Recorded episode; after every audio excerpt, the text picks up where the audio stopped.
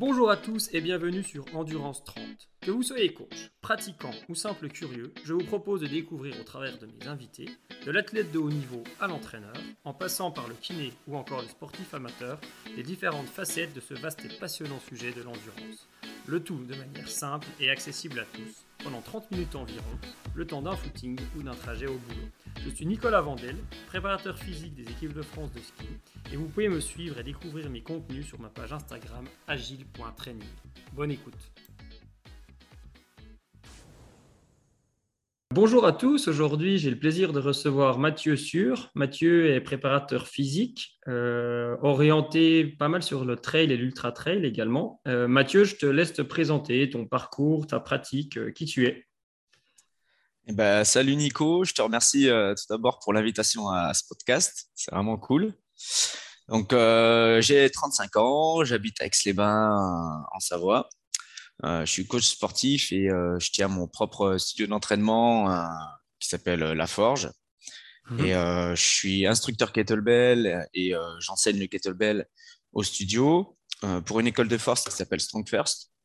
Mhm. J'aime bien la philosophie de cette école parce qu'elle prône la technique du mouvement, la beauté du geste plutôt que la quantité. Et bien entendu, la force comme qualité première avant le reste, mais ça, on aura l'occasion d'en reparler. Euh, j'ai un profil, un parcours un peu atypique. Euh, j'ai pas été coach toute ma vie et préparateur physique. Avant, j'étais euh, dans les forces spéciales. J'ai fait 10 ans dans le renseignement humain. Et c'était un métier qui consistait à s'infiltrer en territoire ennemi, avec un gros sac dans le dos, observer et puis revenir à la base après, en gros. Et c'était des missions qui duraient plusieurs jours, donc avec beaucoup de matériel. Donc c'était déjà une mhm. forme d'endurance et euh, de résilience. Hein. Euh, ensuite, bah, la vie, elle m'a amené vers d'autres choses. Et euh, j'ai rencontré Loïs lorsque je voulais quitter l'armée. Et il tenait encore son studio lui aussi. Et c'est lui qui m'a aiguillé, qui m'a qui m'a transmis une partie de ses savoir-faire et de ses savoir-être pour être un bon coach, je pense. Loïs Robin Monaco. Hein, Loïs Robin Monaco, oui. Ouais, ouais. Mhm. Donc euh, voilà, aujourd'hui j'en suis là, je tiens mon, je tiens mon studio, donc ça c'est top. Mmh. Et euh, pour mes pratiques euh, perso, ben, je suis, maintenant que je suis en Savoie, ben, c'est vrai que je me suis mis au trail un, peu, un peu par hasard. Parce que bon, ben, il y a des montagnes, je me suis dit, tiens, ça peut être sympa d'aller courir par là. Puis j'ai accroché total, donc j'ai commencé à faire quelques courses et puis j'ai fait mes premiers ultra trails et voilà, je n'arrête plus. quoi. D'accord. Et le dernier en date était? Le dernier en date, c'était bah, cet été, c'était l'Ultra Trail du Haut-Gif qui était de 127 km avec 9000 euh, euh, de D+. Euh, j'ai dû mettre 30, 32 heures, quelque chose comme ça. Ah, ok. En, l'occurrence, tu as, eu, as eu le temps de t'infiltrer dans la montagne un sacré long moment. Ouais, ouais voilà, c'est ça. J'imagine. Et du coup, tu as commencé à y répondre un petit peu, mais pourquoi tu, tu, tu fais du sport, toi, personnellement?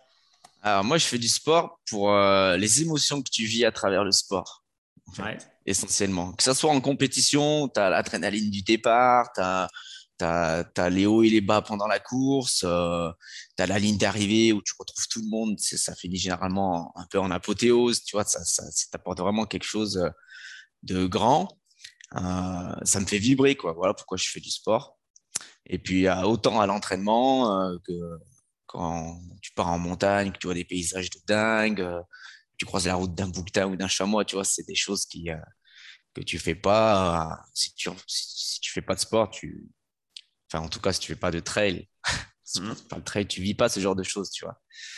Donc c'est essentiellement pour ça. Puis après il y a le côté dépassement de soi, l'effort en lui-même, c'est c'est quelque chose qui, qui t'apporte beaucoup de choses, je pense. Ok. Et comment tu pourrais définir l'endurance avec euh, tes propres mots à toi? Pour moi, l'endurance, c'est euh, la capacité à donner le meilleur de soi-même le plus longtemps possible. Que ce soit sur un 1500 ou sur un ultra, euh, je veux dire, tout le monde, normalement, l'être humain, il est fait pour marcher 20 bornes. Tu vois, souvent, il y en a qui me disent, tu marches 20 km, tu cours. Non, ça, pour moi, c'est pas de l'endurance, on est capable de faire ça.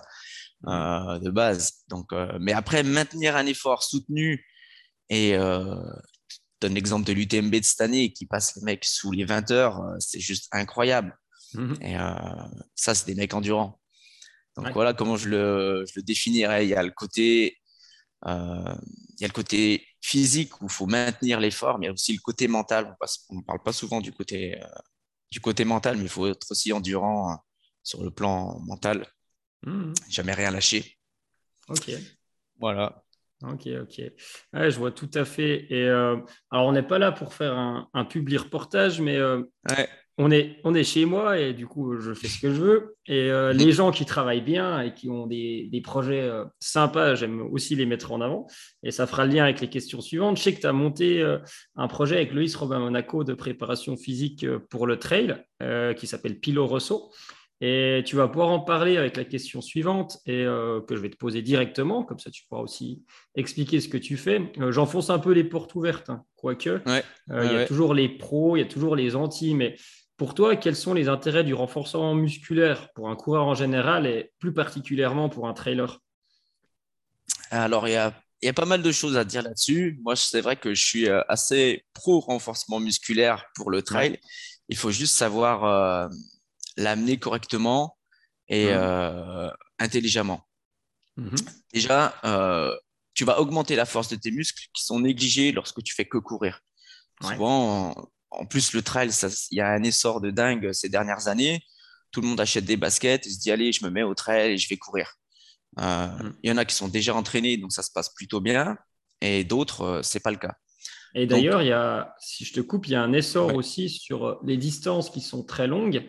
Et vu qu'il y a des, des distances de plus en plus longues, euh, quelqu'un qui débute ou qui en a fait un petit peu, il va se dire ouais, bah, il y a des 150 km, donc je vais faire un 50 km, c'est pas long. Ce qui n'est pas vrai. Un 50 km, c'est déjà long. c'est déjà long.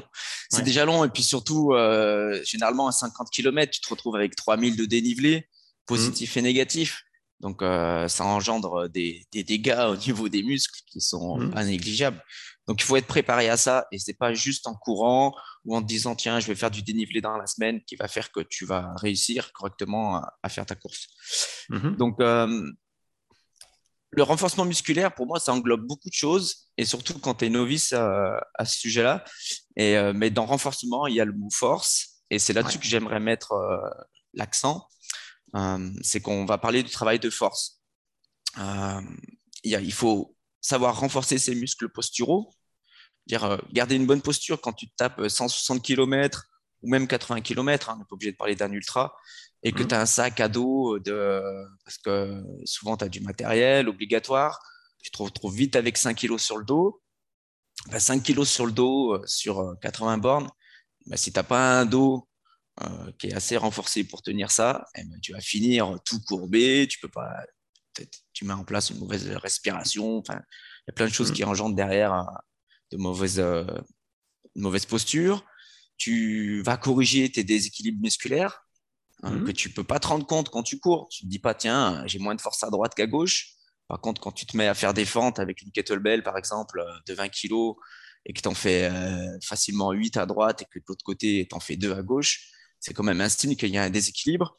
Donc, il y a l'intérêt là-dedans aussi de faire du renforcement musculaire. Mhm. Euh, il y a aussi le côté mobilité. on parle de force, de renforcement, mais euh, c'est bien de faire le check aussi sur la mobilité et la stabilité des articulations. Donc c'est pareil, c'est pas quand tu vas courir et que tu as mis tes baskets que tu te rends compte que tu as une mauvaise mobilité de hanche. Tu vois, c'est en faisant des exercices bien spécifiques euh, qui, qui, vont te permettre de, de l'améliorer et puis d'avoir derrière une meilleure foulée parce que tu auras une bonne mobilité, tu vois. Et Donc, il y a ça aussi. Je te rejoins et je vais donner une anecdote hein, parce que moi-même, je ne fais pas tout bien. On parle de mobilité. J'ai fait les trails des Templiers il y a peu de temps, donc les 106 km. Et au 40e kilomètre, j'ai une énorme contracture au psoas, ce qui fait que j'ai fait 60 bornes euh, pendant 12 heures sur une jambe et demie. Et forcément, c'était un problème de mobilité. Et ce n'est pas une excuse que personne mm. m'empêchait de me présenter au départ avec une mobilité de hanche suffisante. Mais au-delà de la perf, euh, c'est même pas que ça te fait courir plus vite, c'est que ça t'empêche de courir Et ça, quand tu cours à l'entraînement, tu ne le vois pas forcément. Et je peux qu'abonder, avec la mauvaise expérience que j'ai eue, bon, j'ai fini quand même, hein, je peux qu'abonder dans ton sens. Et c'est souvent négligé, ce travail de mobilité, parce que pour plein de raisons. Mais je suis content que tu en parles. Ouais, voilà. Mais, mais je trouve que c'est vraiment important. Et euh, mmh. j'en reparlerai juste après dans, pour, en, présentant le programme euh, qu'on a mis en place avec Loïs. Mmh. Mais euh, il y a autre chose aussi que tu, que tu, tu peux mettre en place en faisant du renfort, c'est d'apprendre de nouveaux schémas corporels, d'améliorer ta coordination. Mmh. Enfin, moi, j'entends souvent, ouais, je ne sais pas descendre, je vais lentement en descente. Bah, bah, quand tu te tapes 1000 mètres de négatif et que tu en as encore plein derrière, bah, la descente, c'est des terrains souvent techniques, instables. Il faut avoir une bonne force dans le centre du corps et puis surtout être stable. Donc, bah, c'est du renfort. Ça passe par du renfort. Il n'y a pas le choix. Quoi, Ouais. Et donc, ouais, ouais. Je, je te coupe, Nico non. non, mais c'est moi qui t'ai coupé. Mais ce qui m'intéresse, c'est que justement, on sent que tu es issu de Strong First. Et c'est une approche qui est, vachement systémique et dans le sens où, euh, mais je suis content, moi je pense qu'on a des différences, mais j'ai cette approche générale aussi et très systémique où euh, le renforcement, plutôt que de voir tout de suite euh, le gain en isométrie, en, ci, en ça et la méthodologie, c'est de se dire c'est un support pour faire autre chose et plutôt que d'être tout de suite dans la précision et d'en dire bah, je vais faire ça parce que je vais travailler mon élasticité, je vais courir plus vite. C'est quelque chose qui est plus général quand même et qui est autant aussi important. Hein. Je te laisse mm. continuer. Ouais, ben, je vais te donner un exemple que euh, j'ai eu hier. Là, j'ai euh, Hugo Ferrari qui est un ultra trailer euh, de haut niveau. Voilà, plutôt solide. Course, plutôt solide. à chaque mm. fois qu'il se présente sur une course, il fait soit un podium, soit il la gagne. Et ce qui est intéressant, c'est de se dire pourquoi on lui ferait faire du renfort à Hugo, par exemple, quand tu sais qu'il engrange 250 000 de D+ par an, qu'il fait 10 000 bornes euh, il habite en Savoie, donc euh, il a toutes les montagnes pour se renforcer. Tu te dis quel est l'intérêt euh, pour un mec comme ça de lui apporter du renfort? Et sans, voilà, il a, il a des cuisses qui font deux fois les miennes. je veux dire, les muscles, ils sont là. Mais ce qui est intéressant de voir, c'est que bah, pour l'avoir testé sur un exercice, par exemple, c'était des fentes, tu te dis que son muscle, il est là, il est volumineux, il est endurant, mais il manque de force. Il manque de force clairement, tu vois. Pour lui avoir donné une charge euh, plutôt moyenne, euh, je m'attendais à ce qu'il en fasse mhm. euh, je ne sais pas combien. Et là, tu te rends compte qu'en fait, il manque ce petit truc que si tu lui apportes ça, eh ben, ça va pas ça va pas lui changer totalement, elle va pas évoluer de ouf, mais ça va lui apporter un plus, tu vois. Mhm. Et c'est dans ce sens-là, je trouve que c'est intéressant le renforcement musculaire. C'est pas pour dire je vais m'entraîner parce que bah voilà, faut s'entraîner à côté. Mais c'est chercher qu'est-ce que ça peut m'apporter dans ma mmh. pratique, tu vois. Et là, clairement, euh, la force, ça peut lui apporter un plus. Que ce mmh. soit pour de la descente, des quadris qui sont beaucoup plus forts, euh, derrière, il va pouvoir être beaucoup plus euh, performant en descente, ça c'est certain. Dire, il mmh. va pouvoir encaisser des charges bien plus importantes.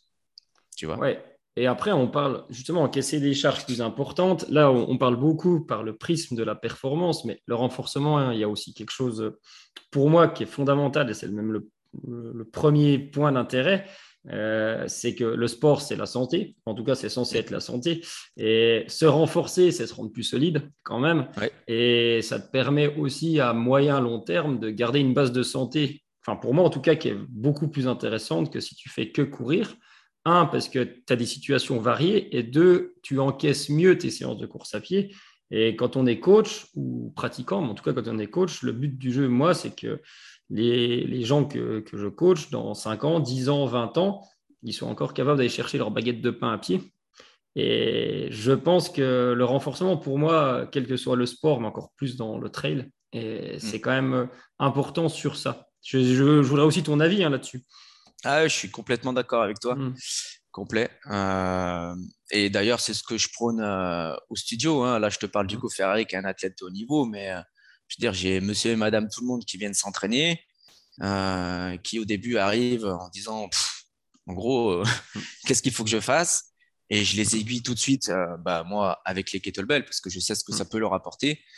Et, et, ils le ressentent au quotidien. Donc derrière, eux, ils font des randonnées, il y en a aussi qui courent, euh, il y, en a qui sont plus orientés marathon, et ils mmh. sentent la différence. et ils sentent les bienfaits du renforcement musculaire sur leur pratique au quotidien et sur les compétitions, tu vois. Ouais, ça, c'est top, quoi. Ouais, je vois tout à fait. On va pas se mentir. Le, trail ou l'ultra, ça fait quand même des dégâts, entre guillemets. Je me ah comprends, articulaires. Et à un moment, si tu fais ce choix-là, ça ne veut pas dire que c'est mal et ça ne veut pas dire que tu vas être pété, mais il faut compenser ça par autre chose et en tout cas contrebalancer ça et le renforcement reste primordial pour moi par rapport à ça. carrément. Carrément. Après, on en reparlera dans la, je pense, dans la question d'après sur comment euh, mieux agencer la saison et où placer le renfort. Mais pour moi, il doit être, euh, on doit maintenir des niveaux de force sur l'année. Ça, mmh. c'est primordial.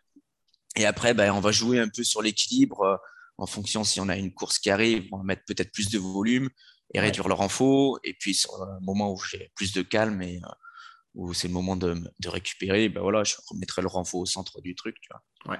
Et au centre du truc, c'est intéressant parce que chez beaucoup de gens en programme de reprise, ou même chez moi-même, j'aime bien le faire, mmh. où tu as, as, un volume de course à pied qui est faible, en guillemets, même si la fréquence est élevée, mais sur des séances courtes. Par mm. contre, ton volume, de, ton volume de renforcement peut être élevé. En tout cas, ta fréquence de renforcement, tu peux être à, selon le temps que tu as, si tu t'entraînes quatre fois, tu peux être à deux ou trois fois de renfort au début. Si tu t'entraînes mm. sept fois, tu peux être à cinq fois, ce qui ne t'empêche pas de courir. Et après, derrière, tu réduis progressivement, tu fais des rappels. Après, tous les dix jours, quand tu es en période de compète, par exemple, ou toutes les semaines, ou deux fois par semaine, une petite, peu importe ça. Mais bien sûr que ça doit être au centre de l'année, au centre de l'entraînement. Euh, la force, en fait, c'est mais dans tous les, dans tous les sports, en fait, c'est un point qui est central, mais qui n'est pas euh, le déterminant numéro un de la performance. Par contre, c'est une qualité support indéniable. Il faut arriver à, la bosser souvent.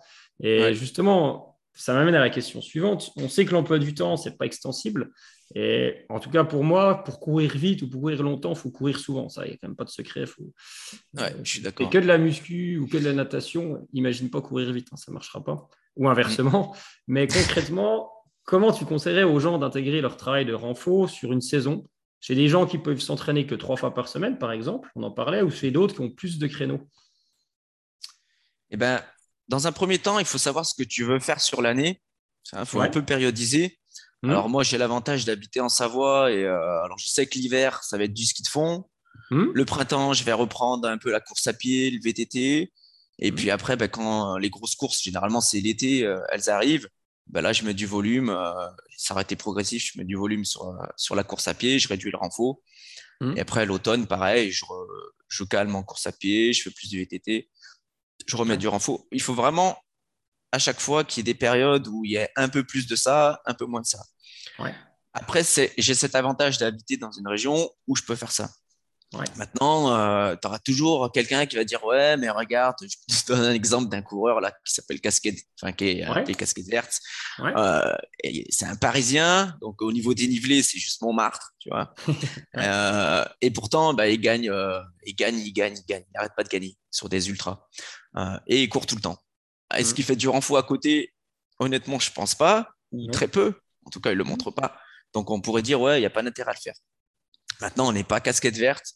Donc, euh, je pense mm. que c'est euh, important de l'intégrer, euh, encore une fois, dans la pratique. Alors, quelqu'un qui, court qui, a trois séances d'entraînement dans la semaine, ben, je lui dirais de mettre deux séances course à pied et puis une renfort. Mm. Mais c'est surtout au niveau timing que, j'aimerais mettre un, petit accent. Il, faut sortir du cadre de une séance d'entraînement, c'est une heure d'entraînement, en fait. Souvent, mm. les gens ils disent ouais, j'ai pas le temps. Mais et tu vois, ce, qu'on a, ce qui est intéressant dans, euh, dans la programmation scalpel qu'on a fait avec Loïs, c'est que c'est des séances qui sont courtes, mais euh, donc qui ne mettent pas beaucoup de contraintes de temps, mais qui, qui vont à l'essentiel. Tu n'as pas besoin de passer un quart d'heure à t'échauffer. C'est des séances où tu vas avoir euh, des exercices spécifiques en mobilité, voilà, pour travailler la mobilité dont tu as besoin. Euh, et puis euh, faire du renforcement musculaire avec des fentes, du, renforcement postural, et puis basta. Tu vois, ça va te prendre 15 à 30 minutes max, et tu as fait ton renfort. Le problème des gens aujourd'hui, c'est qu'ils se disent il faut que je m'entraîne, euh, donc je vais dans une salle, ou alors je fais mon cross-training à côté, et il faut que je sois rincé, sinon ça ne ça, marchera pas. Ça m'apportera rien. Et, et ça, c'est juste pas possible. c'est juste pas possible parce que ça commence avec euh, deux séances euh, de course à pied, plus un cross-training où tu te mets minable. Puis après, tu augmentes le volume et puis tu, rentres dans le cadre où tu t'entraînes beaucoup, beaucoup, beaucoup. C'est, tu sais même plus ce que tu fais et tu progresses pas en fait. Et, euh, c'est d'ailleurs avec les réseaux, les, nouvelles applications Strava, tu fais que voir. oui, j'ai, gagné 27 secondes par rapport à mon dernier parcours la semaine mmh. passée je veux dire, la compétition, c'est quand tu es sur une course, le reste du temps, c'est de l'entraînement.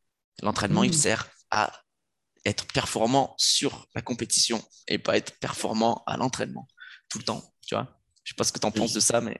de toute façon, je pense que je peux pas en penser autre chose que toi parce que c'est logique. Mais tu vois, par exemple, sur le renforcement, et tu parlais. Euh, voilà, avec le, programme Scalpel, on fait un truc qui n'a pas besoin de s'échauffer 107 ans. Et c'est justement ça. Alors moi, je suis 100% d'accord avec toi parce que de toute façon, si tu te mets euh, pas une séance de force max ou d'une intensité élevée, ton échauffement, tu vois, on parle des réseaux, mais je suis agacé par euh, il faut faire du rouleau, après il faut faire de l'élastique, après machin, après il y a le pistolet de massage, bientôt il y a le fusil à pompe de massage, bientôt le lance-roquette.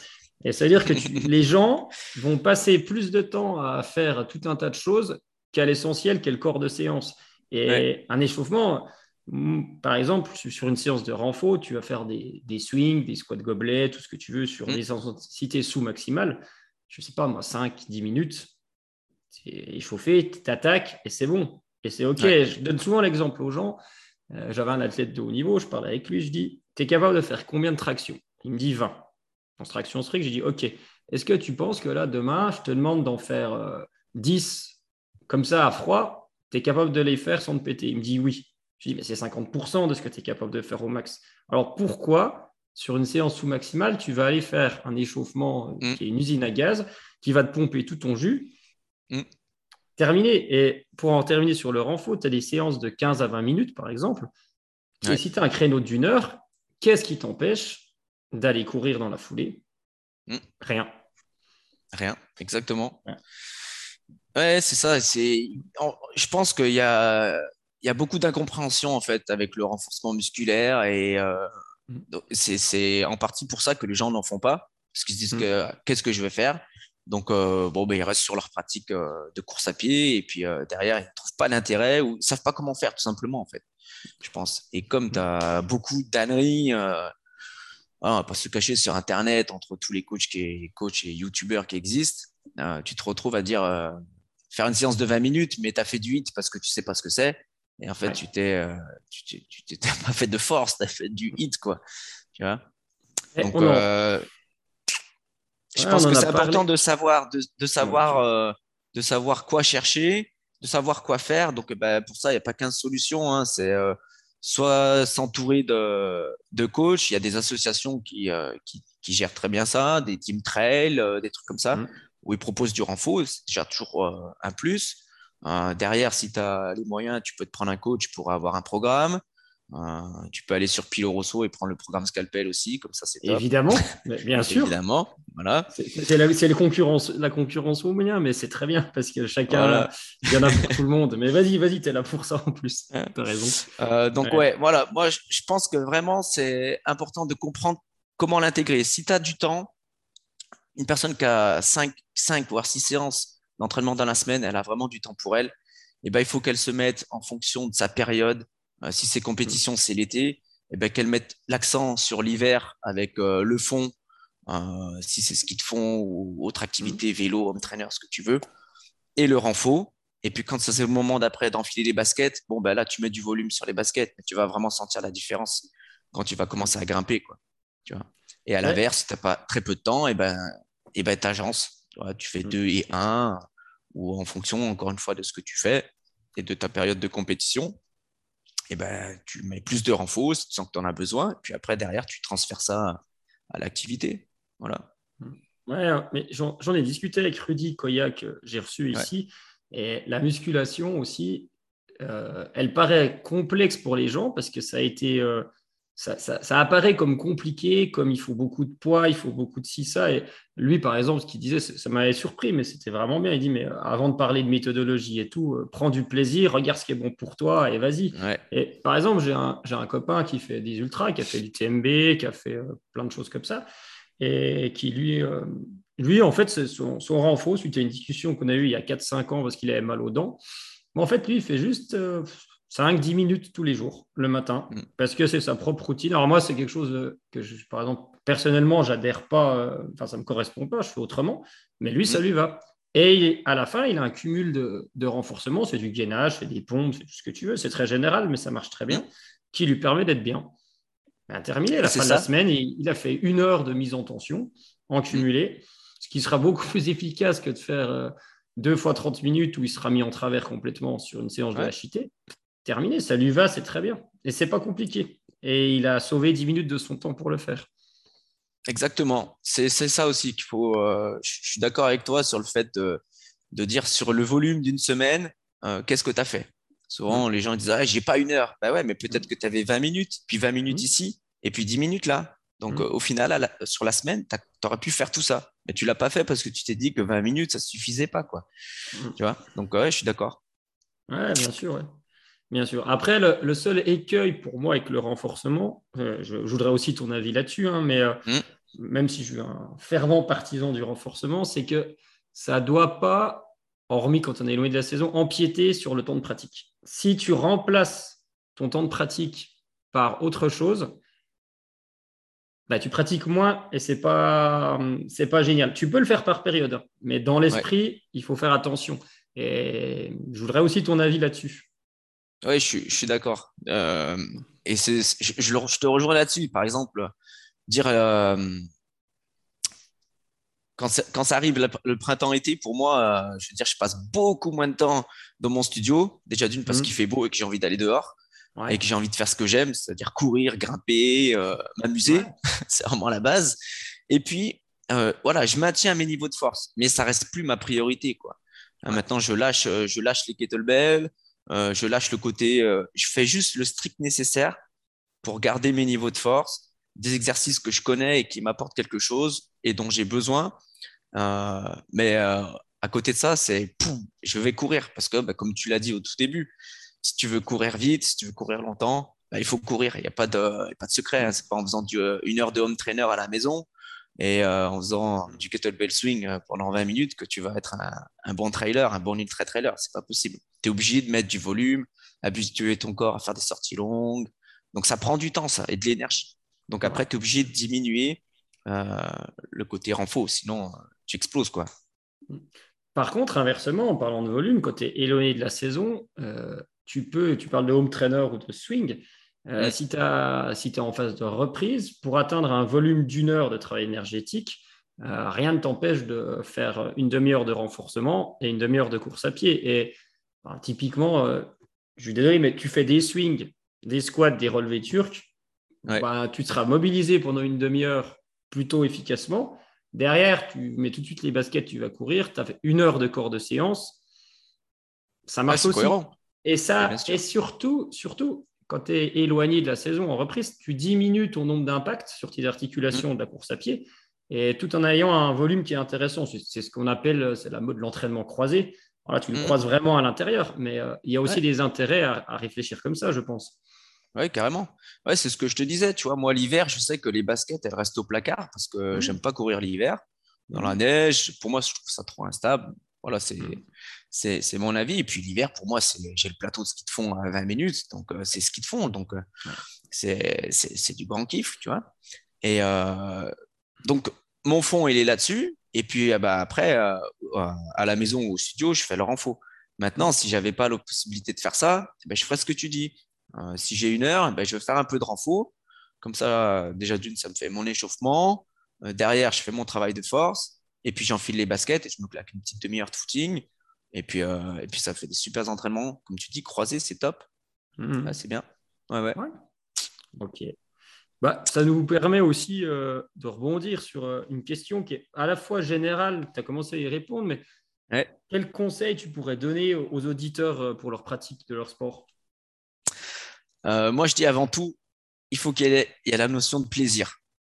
Hein, dans tu vois, il y a, l'essor du trail, comme je, le redis. Euh, je me suis pas mis au trail parce que j'ai vu une pub. Je me suis mis au trail parce que j'ai commencé à courir et me dire tiens, ce chemin il est beau, j'ai envie de le prendre. Puis j'y vais. Ah putain, je, pourrais aller jusque là-bas. Tiens, j'y vais. Et, vraiment, c'est du plaisir de courir. Et je me je parle pas d'intensité, je parle de rien du tout. C'est je cours parce que j'aime courir. J'y vais à mon rythme. Certains trouvent que ça va vite, d'autres que ça va lentement. Je m'en fiche. J'y vais parce que j'y vais parce que je kiffe en fait. Donc il faut déjà vraiment mettre du plaisir dans ce que tu fais. Le jour où euh, ça m'est arrivé de me dire ah il faut que j'aille courir. Non, il faut pas que j'aille courir. Pourquoi tu t'obliges si tu sens qu'il y a un truc qui va pas? C'est que tu es fatigué, donc repose-toi. Il n'y a aucune obligation. Il faut qu'il y ait vraiment cette notion de plaisir. Je m'impose jamais une séance de côte euh, à finir euh, ravagée alors que j'avais déjà pas envie de la faire, tu vois.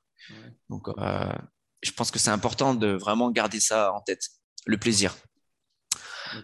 Deuxième conseil que je peux donner, c'est de pas trop vouloir en faire. Hein. On en a parlé un peu tout à l'heure. C'est toujours pareil. C'est tiens, ça y est, je me remets au sport. Bon bah là, faut que j'en fasse, faut que j'y aille. Ça va tenir quelques mois, et puis à un moment, poum, tu prends le contre-coup, tu es épuisé, tu sais pas d'où ça vient. Et bah ouais, bah, je sais d'où ça vient, c'est que tu es passé de zéro à cinq séances par semaine pendant cinq mois. Bah, c'est sûr, ça tient pas. Surtout que c'est pas bien ficelé généralement. Donc, il faut faire ça correctement. Prenez le temps euh, de vous dire qu'est-ce qui est important pour vous, euh, qu'est-ce que qu'est-ce que ça va vous apporter tel ou tel entraînement. Moi, je pense que c'est euh, vraiment un point clé de ne pas vouloir trop en faire quoi, et de structurer ses entraînements. Ça, c'est mon deuxième conseil. En troisième conseil, bah, pensez à récupérer. C'est important. Hein c'est lié avec le deuxième. Hein. Ouais, c'est lié avec le deuxième. Et alors, récupérer, c'est pour moi, c'est des choses simples. Hein. Je parle pas de pressothérapie, de cryothérapie. Euh, voilà, il y a des choses qui peuvent être bien euh, d'apporter en plus. Mais récupérer, pour moi, c'est euh, être au calme, avoir un bon sommeil, une bonne hygiène de vie. Généralement, ça va ensemble. Hein. Quand on fait du trail et qu'on commence à avoir des volumes importants, on a une bonne hygiène de vie à côté.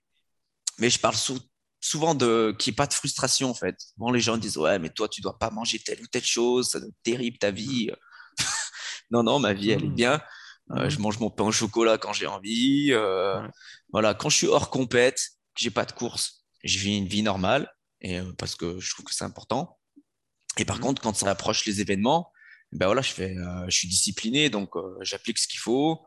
Quand je dois dire non pour tel ou tel repas ou tel, tel apéro, ben, je le dis parce que j'ai ma course. Mais en dehors de ça, euh, il faut, être, faut avoir une vie épanouie et pas avoir que ça en tête. Hein. sauf mm. si on s'appelle Kylian Jornet euh, et qu'on gagne, euh, qu'on prépare un UTMB pour passer sous 20 heures. Ouais, ok, mais sinon, mm. je pense qu'il faut, faut redescendre un peu les pieds, les pieds sur terre. On est, mm. hein, voilà. Et, et, puis un dernier conseil que je trouve important, c'est de savoir s'entourer des bonnes personnes. Surtout, alors quand je parle des bonnes personnes, ça va être bah, le voisin qui court et qui, peut t'apporter des conseils parce que ça fait un moment qu'il galope. Euh, ça peut être partager un entraînement avec, euh, avec lui, euh, ça peut être sympa. Ça peut être aussi de s'entourer d'un coach. Ça, je mhm. trouve que c'est c'est une bonne chose vraiment. Ou alors vraiment aller chercher les bonnes informations sur Internet pour pour pas faire n'importe quoi. Mhm. Et puis s'entourer aussi d'un kiné, d'un ostéo qui va avoir forcément besoin dans l'année d'aller le voir pour, euh, pour euh, retravailler sur tes schémas corporels, ça, ça peut être mm. intéressant. Voilà, je pense que c'est important. en court seul, mais il y a toute cette logistique autour qui, euh, qui doit être là. Et si on veut perdurer dans ce qu'on aime faire, il faut savoir s'entourer comme ça et savoir s'écouter et, et prendre du plaisir encore. Voilà. Ce sont des, des, belles et sages paroles. Euh, voilà. Je, suis vraiment OK avec ça. C'est cool. Eh ben, écoute, Mathieu, merci beaucoup. Euh, c'était super intéressant. Euh, comme souvent avec les gens que je reçois. après, je dis pas ça pour vous brosser dans le sens du poil, mais je pense qu'il y a plein de choses intéressantes à lire. Donc, merci à toi en tout cas. Merci Nico, merci beaucoup pour le podcast. Allez, au revoir à tout le monde. Ah, salut, salut. Et voilà, c'est terminé. Je vous remercie d'avoir écouté jusqu'au bout et un petit 5 étoiles sur les différentes plateformes d'écoute, ça fait toujours plaisir et ça incite à continuer. Si vous avez des questions, vous pouvez me contacter via ma page Instagram agile.training.